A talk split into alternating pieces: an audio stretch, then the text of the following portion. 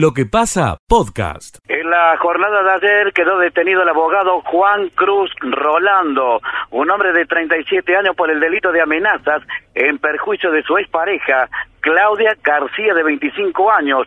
Rolando contaba con antecedentes de este tipo, es decir, amenazas de desobediencia a la autoridad que habían ocurrido el 8 de enero de este año. La víctima se había expresado a través de las redes sociales. La próxima semana estará declarando el abogado que se encuentra detenido. Escucha lo mejor de lo que pasa. El día de ayer, a la hora 17.50 aproximadamente, tuvimos oportunidad de conversar con la fiscal de la Cámara del Crimen de la ciudad de Belville, Andrea Hidalgo, sobre el caso Brunori, que fue condenado en el día de ayer a nueve años de prisión. Vamos a escuchar a la funcionaria judicial que nos decía lo que a continuación vamos a escuchar. Culminado en el día de la fecha, de hecho hace minutos se ha leído el veredicto en el cual ha sido condenado el ex intendente, señor Gerardo Oscar Brunori, a la pena de nueve años de prisión efectiva, accesorias de ley y costas por considerarlo culpable del delito de abuso sexual con acceso carnal agravado por el resultado. Ha sido una jornada larga, ha sido, de hecho, ha sido un proceso que se ha extendido por varias jornadas, pero entiendo que ha culminado con la sentencia de referencia. Con respecto a la participación de los jurados, esta se dio en virtud de que el imputado se encontraba también imputado por el delito de peculado, del cual fue absuelto por mayoría, o sea, no ha habido condena con respecto a ese ítem.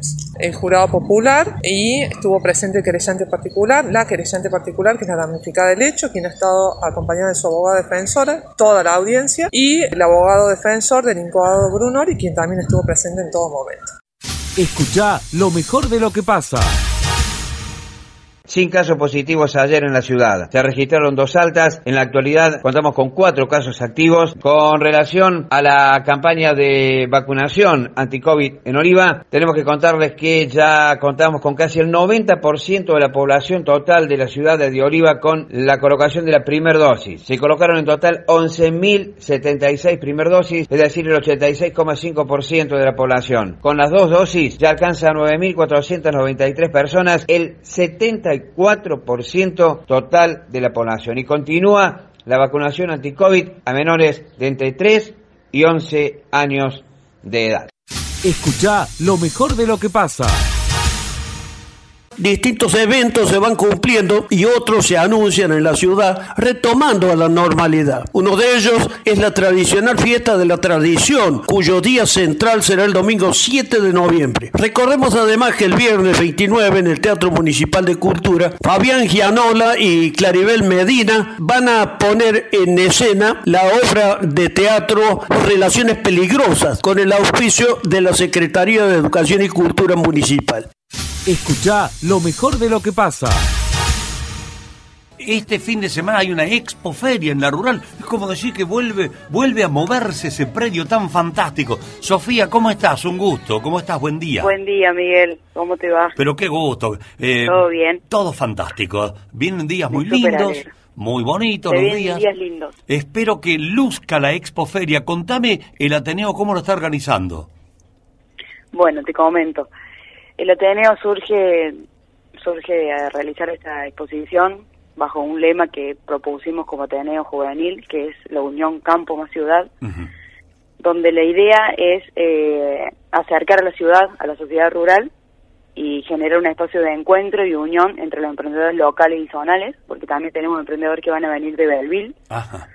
Eh, y bueno, y junto a nuestra expo también se va a realizar lo que es la quinta fiesta de la cría del cordero cordobés. Perfecto, es un lindo complemento ahí, una actividad preciosa en la rural que va como a cobrar vida ese predio, ¿no? Vida digo porque está acostumbrado a ver stands, a ver gente ligada al campo y tienen que ser los, los jóvenes, los chicos, no hay nada que hacerle. Felicitaciones, Sofía. ¿Cuántos integran el Ateneo? Eh, hoy actualmente somos 15 personas quienes estamos... ¿Che, laburan todos, eh, Sofía? Todos. Todos a la par. Cada uno tiene su aporte, así que si no, no hubiera sido posible todo esto. Así que bueno, pero estamos eternamente agradecidos por la Comisión Mayor, que es quien nos avala a hacer todo esto, que nos apoya y nos empuja a, realizar cosas nuevas. Bien.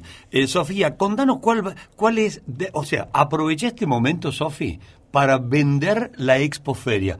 Invitalas, que, ¿qué- ¿por qué tienen que, por qué tenemos que ir sí o sí eh, a ver la Expo Feria en la Rural? Bueno, primero porque se va a ofrecer un espacio para compartir con amigos o con familias, porque van, aparte de los emprendedores locales, va a haber una feria comercial donde va a estar gente que va a estar ligada a la producción, también va a haber patio de comidas y bebidas, lo que Ujú. es food truck, va a haber show en vivo, que eso es más importante, que está de 6 a 8, viernes y sábado, con un artista local, el sábado que es Matías Flores de Cuerda y Cuero, una persona muy conocida y Sí, sí. gran artista. Sí. Después tenemos lo que es la demostración de equinos, que tenemos tres actividades. Tenemos la destreza de eh, el juego nacional, el pato, a- eh, de la mano de la mestiza. Tenemos eh, demostración de saltos hípicos con los chicos de los baguales. Y también van a estar los chicos de las casuarinas, que también van a estar con la equinoterapia. Oh, pero equino. lo han armado muy lindo, Sofía. Está Muy, bárbaro. muy lindo. Para Y también referido a los ovinos, vamos a tener destrezas con caninos de la raza Border Collie. Pero perfecto. Eh, eh, las familias pueden darse una vueltita, medio tienen dos días para ir con los chicos, se puede ir. Está fan- ¿Cobran entrada, Sofía? No se cobra entrada y no se cobra estacionamiento. Totalmente gratuito. Bueno, creo que va a ser una, dos, dos días muy fantásticos para eh, este esfuerzo que están haciendo ustedes, porque reponer ese predio está tan bonito, pero la gente está medio alejado de la rural, y que está bueno que hagan estas cosas para que nos acerquemos. Exactamente, tal cual.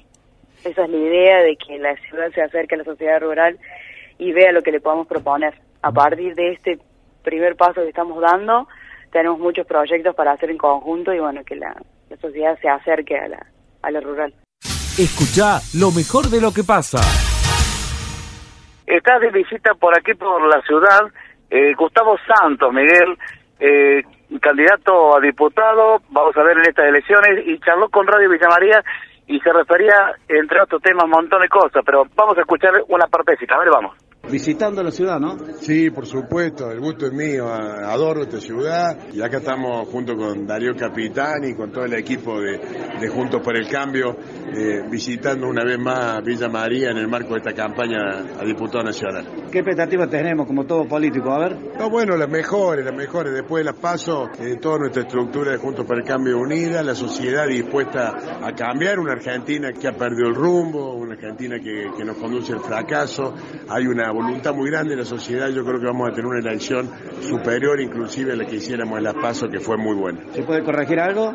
Sí, por supuesto, el país tiene que corregir muchas cosas. Eh, Argentina, ah, como te decía, perdió el rumbo, una Argentina que, no genera empleo, una Argentina que, no genera desarrollo, una Argentina que ha destruido su sistema educativo, una Argentina que no está atendiendo a las necesidades de las economías regionales, una Argentina con una presión impositiva que hace imposible que las empresas se desarrollen, que crezcan, que nuestras pymes crezcan, un país que no está pensando en el mérito, en el esfuerzo, en el trabajo. Eh, bueno, tenemos que recuperar esa, esa- esos valores, tenemos que, que- que volver a poner Argentina de pie y, eh, y en ese trabajo estamos y esto empieza el 14 de noviembre con un gran triunfo electoral en todo el país. Bien, ahí está. Breve la charla que hacía Gustavo Santos este, con Radio María por nuestras unidades exteriores recorriendo la ciudad, el candidato a diputado que representa al Pro Miguel. Escucha lo mejor de lo que pasa. Nosotros, eh, mirando distintos indicadores, como siempre, puntualmente voy con dos, hoy Miguel, una novedad tecnológica importante en el juicio, que ah, en Brasil, en la Universidad de San Pablo, han logrado mejorar una tecnología que ayuda a detectar el nivel de dolor en caballos. Sabes perfectamente, yo y vos sabés que cuando andaba por las calles de la ciudad y veo todavía lamentablemente esos eh, los carros de atracción a sangre, Sí, digamos, sí, tirados sí. por caballos, es eh, una imagen eh, dolorosa. Y ni hablemos de los areneros, José. Claro que sí, digamos, y uno lamentablemente ve que allí no se ejerce el control necesario, porque imagino que esto debería estar prohibido, imagino, Eh, porque hay sistemas alternativos eh, que podrían perfectamente usarse a, tal efecto. Pero bueno, puntualmente todos sabemos que a los animales, eh, todos en general, digamos, el, el dolor existe y es algo que se sufre. Y lo que se trata permanentemente es de mitigar ese dolor de la mejor manera. Ahora, en San Pablo, en la Universidad de San Pablo, han logrado capturar expresiones faciales de los animales con cámaras de video y han mostrado una precisión muy alta. Han evaluado tres cosas, los di- de niveles de dolor. Si, exi- si no existe, si es moderado o si es presente, y han logrado tener una eficacia del 75,8%, y ya más chico el análisis, si tiene o no tiene dolor, han logrado una eficiencia del 88,3%. El sistema para hacer eh, gráfico pero también corto al mismo tiempo es que se obtienen imágenes, en este caso se filmaron eh, muchos eh, a siete caballos dos días antes y cuatro días después de la cirugía, y esto implicó 180.000 imágenes, seleccionaron 3.000 y sirvió para armar una suerte de sistema y ver qué nivel de dolor tiene de acuerdo, de acuerdo a una escala de dolor que se llama Horse Grimace Scale, que ah, fue creada ya hace bastante tiempo para evaluar el nivel de dolor en caballos, basado, insisto, en las expresiones faciales del animal. Mirá qué dato, mirá qué, qué, qué laburo, ¿no? Bueno, fantástico, José. Muy linda noticia, ¿eh? Ah, Muy, eh, es así, es interesante bueno, y ayuda también, digamos, a hacer un poco un mundo, un planeta más vivible. La última, Miguel, Sí. eh, con el tema cerdos, el capón sigue hacia arriba, ha repetido un informe recién, hace minutos, eh, a las 8.08, Juan Uccelli, va para arriba el precio del cerdo, no hay cerdos, ayer hablaba con un mercadeador, hay una gran demanda, se, se arriman las fiestas, todo el mundo va preparándose, eh, el vacuno también se muestra más audaz, y bueno, el capón no tiene freno, pareciera. ¿eh? Hoy ya está cotizando el capón sin tipificación en la granja un promedio de 131 pesos con 44 centavos, con tipificación a 152,96 y el índice capón máximo de 160. Las chanchas 91,89 miel, se va para arriba el cerdo. Escucha lo mejor de lo que pasa. Como ya se sabe, hoy estamos cumpliendo 88 años en la institución. Es un día de máxima alegría para el pueblo, para el club. Esta tarde desde, el Rojo Yo vamos a estar realizando sorteos de camiseta y de pelota en una iniciativa en conjunto con la cooperativa que hemos llevado. Vamos a sortear 20 pelotas personalizadas y 20 camisetas, de las cuales hoy réplica de la que juega la primera del club. Estamos viviendo un final de año con mucha alegría, estamos en el mejor momento, en un gran momento en el año. Futbolísticamente estamos primero en reserva jugando cuarto de final, en fútbol femenino también, peleando la punta, como así también en las categorías de división inferiores, que hoy estamos en su gran mayoría clasificando la etapa final, así que bueno, creemos que tenemos un año deportivamente hasta hoy muy positivo, sumado a que hemos tenido un, un año tranquilo, con grandes eh, logros institucionales, sumado que vamos a tener una reforma de la cancha, así que bueno, estamos muy contentos y bueno, muchísimas gracias por, por el llamado y bueno, a sus órdenes. Un abrazo grande. Escucha lo mejor de lo que pasa.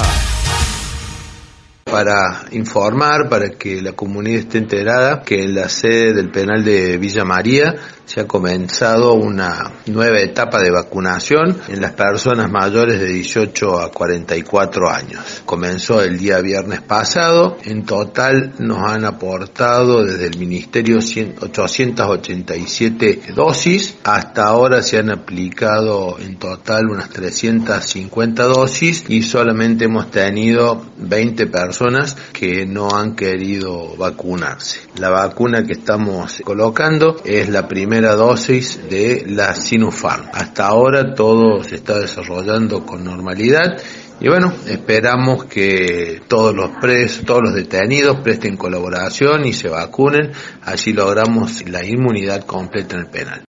Escucha lo mejor de lo que pasa. Bueno, qué lindo, Ro, encontrarnos este momentito aquí al aire. ¿Cómo estás? Muy buen día. Hola, Bella, buen día, ¿cómo le va? ¿Todo bien? Pero muy bien. Bueno, Muy me bien. gusta, me gusta. ¿Viste qué lindo, qué linda temperatura, qué lindo clima que está haciendo afuera? Sí, hoy hace calor. Contanos, Ro, ¿qué temperatura tenemos a esta hora? Temperatura 25 grados y la humedad 36%. ¿Tenemos líneas de comunicación también? Y también al 154, 113, 102. Bueno, ¿y cómo hace calor? Hoy vamos a hablar de algo que nos gusta comer mucho cuando hace calor, que son las verduras. Claro. Pero hoy elegimos una en particular, Ro. Sí, Bella. Hablamos de las zanahorias. Claro, tenemos tiempo de hablar de esta hortaliza que pertenece al grupo de las verduras. Es muy buena para nuestra salud y la podemos conseguir todo el año. Su color original, mira qué, qué, qué loco esto, su color original era el morado. Solo en el siglo XIX, unos agrónomos franceses lograron a través de cruces darle ese bonito color naranja que luce hoy. Sí, pero hablamos de la zanahoria. Era muy us- usada con fines medicinales por egipcios, griegos y romanos, que la llamaban carotón. Bebían su jugo.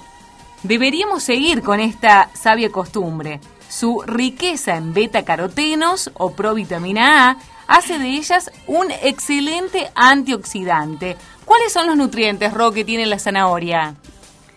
Una porción de 64 gramos contiene 28 calorías, fibra, vitamina A, potasio, vitamina E, K, fósforo, magnesio, yodo y calcio. Tiene poquitas calorías, qué bueno eso. Sí. ¿Y cómo podemos aprovechar sus nutrientes? Debemos cocinarla entera y después cortarlas y así perderemos menos nutrientes. En la cocina es muy utilizada tanto para dulces o salados. Y ahora está muy de moda la torta carrot cake. Sí, qué rico.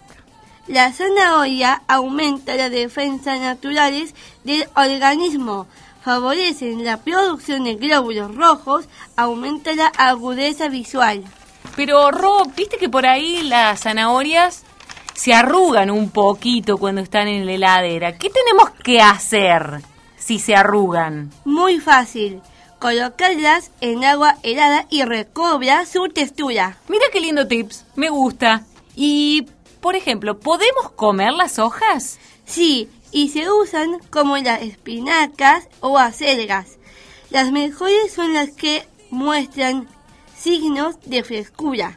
Son diuréticas, ideales para eliminar de la sangre exceso de posibles toxinas. Para el fin de semana, ¿viste cuando nos comemos todo por ahí? Al Claro. día lunes Sí. nos hacemos una ensalada de zanahoria. Claro, es rico con todas las verduras. Bueno, así que las zanahorias no deben dejarse en remojo.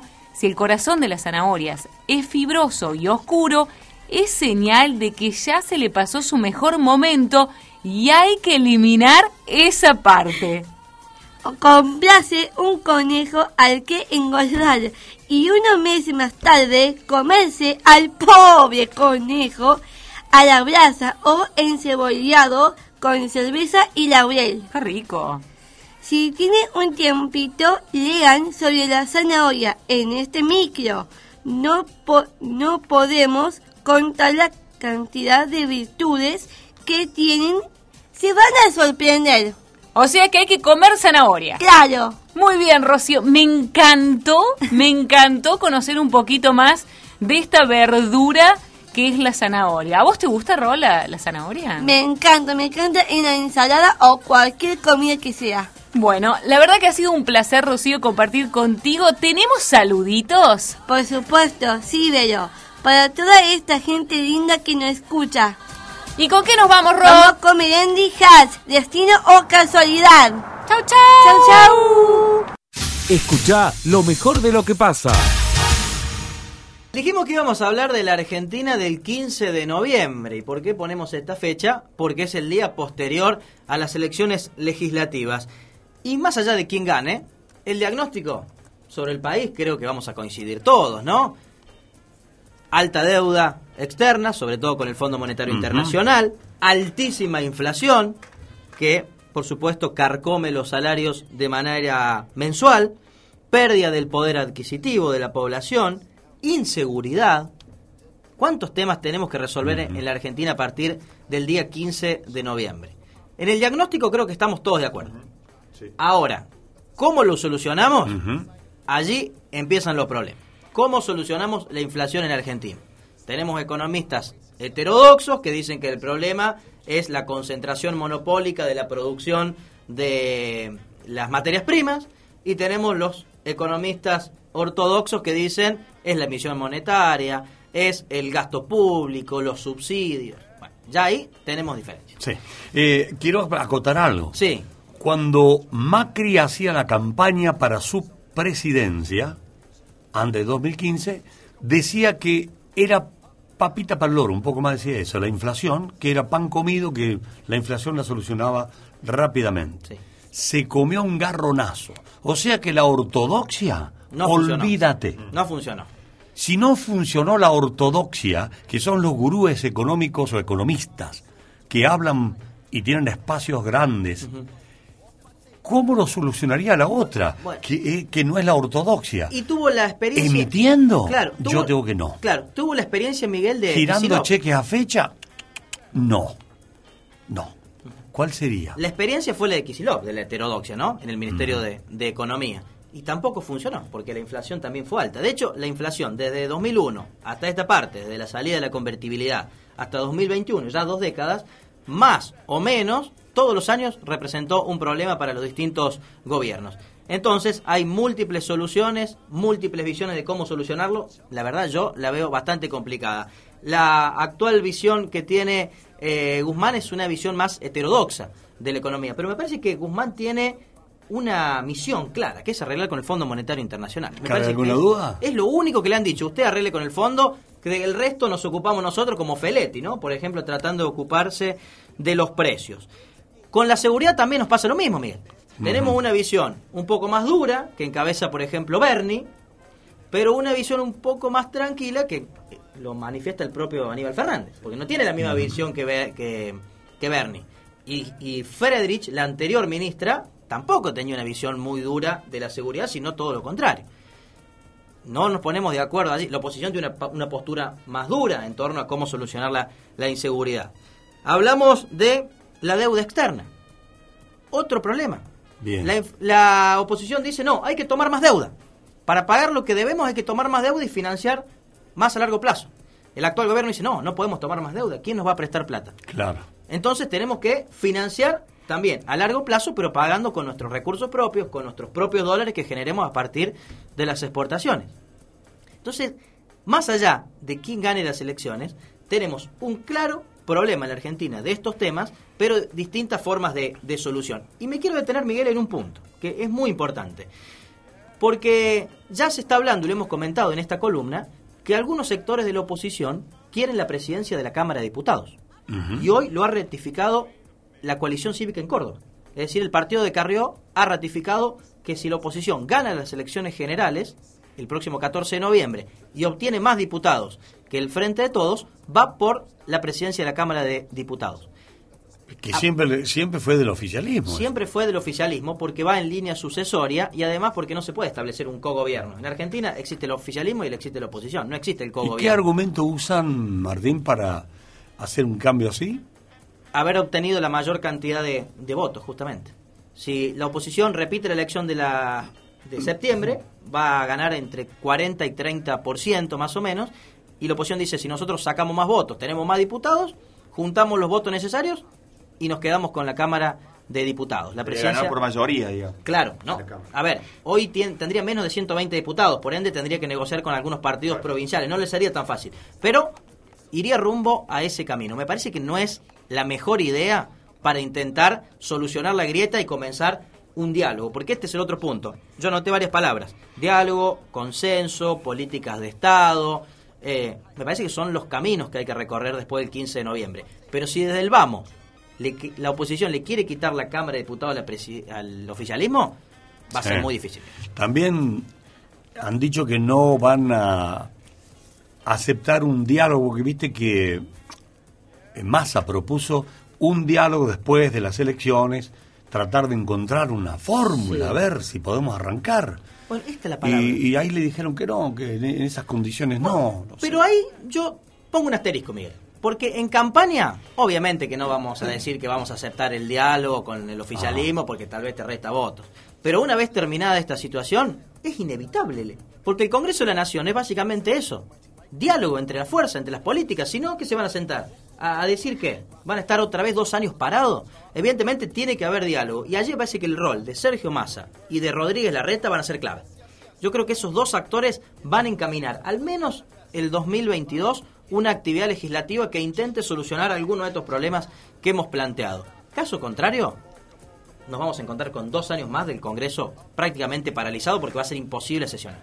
Escucha lo mejor de lo que pasa.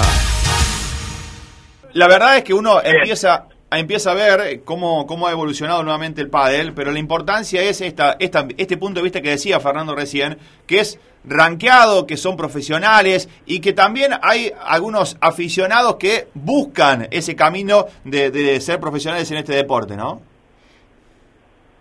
Sí, sí, sí, los chicos que, que están que están compitiendo en los torneos que, que hace la Asociación del Pádel Argentino, APA, que, que yo también organizo, eh, que están en categorías un poco menos, porque primera en Villa María y en la región, en Villa María, eh, eh, no hay jugadores todavía, entonces quieren ir escalando posiciones y se van animando a jugar estos, estos tipos de torneos.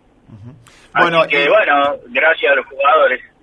¿Quién es, ¿Quién es la gran figura que tenemos hoy en Villa María?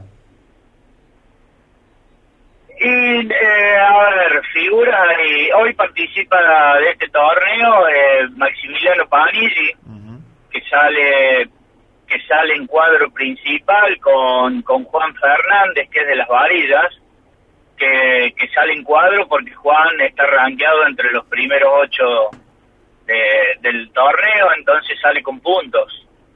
Después no hay otro, eh, no hay chicos así que, estén jugando en primera todavía. Está una pareja, Anil y Páez, pero son chicos que juegan torneos en segunda. Eh, eh, y nada, no, no, no primera, recién están incursionando. O sea, es, es un punto de, de, largada, ¿no? Más que de llegada para para, para todas las parejas que hoy tenés, así en, en, en, las canchas. Sí, sí, sí. Sí, teníamos un jugador que, que hacía, que jugaba torneo de primera, eh, Frank Pairini, que era el profe del Villa Mario Padel, que se fue a México. Entonces no quedó ninguno que juegue en primera en Villa María. Bueno, me imagino que también esta es la gran oportunidad para que el público eh, vaya tomando conocimiento. Eh, ¿Se puede tener hinchas simpatizantes del deporte allí en las instalaciones o no? Eh, sí, sí, la gente va a alentar a, los chicos, ¿no? Es como una cancha de fútbol, es... No, pero digo, porque, el, torneo del año pasado, Fer, era puerta cerrada. Y esto a lo mejor se puede vender algunas entradas y, además aprovechar también el, servicio de buffet que, pueden ofrecer allí, ¿no? Por eso lo pregunto. Sí, sí. No, no, el, yo te quería hacer referencia con, con el fútbol porque, eh, por ejemplo, el torneo empieza la pre-quali, la quali, 16 avos se juega en dos y en tres canchas. Eh, a partir del octavo de final se juega en una sola cancha donde el público no se puede mover, por eso están eh, las canchas de blindex ahora. Entonces eh, es, es, es, tranqui. hace dos años lo hicimos que vino David Albandian, fue el, mismo torneo de 500 puntos, también hubo hubo mucha gente. yo creo que en este torneo va a haber casi el doble de gente por la venta de entradas anticipadas que hicimos. Muy bien. Fer, ¿y desde qué horario empezamos con la actividad? Eh, hoy empieza en tres canchas a las dos de la tarde, eh, que son, eh, se está jugando la semifinal de la pre-quali, y la final de la quali empieza a las 18 horas. O sea, hoy se juega a las 2, a las 3 y después hay un parate hasta las 18. 18, 19, 15 y 21 horas es hoy. Mañana viernes empieza a las 2, a las 3 y cuarto, a las hay un parate hasta las 6 y después el mismo horario. Hay un partido más a las 6, a las 7 y cuarto, a las 21 y a las 22.45 el último partido. Recordanos bien la dirección. Sábado que Sí. Fer, recordanos bien la dirección para aquellos que se quieran acercar. En Barrio Solares del Norte, ahí no, no, es atrás de los locales que dan a la ruta de APSA y eh, no tienen nombre las calles. Está bien. Eh, Fer, bueno, agradecerte esta posibilidad de, ampliar la, información y que la gente toma conocimiento de lo que se está llevando a cabo eh, aquí en la ciudad de Villa María con este torneo de pádel nacional en primera categoría. Eh, bueno, es importante, 42 parejas que ya empezaron a competir eh, y que se va a extender hasta el 24 de este mes, es decir, el fin de semana. Fer, un abrazo, muchas gracias. Lo que pasa, podcast.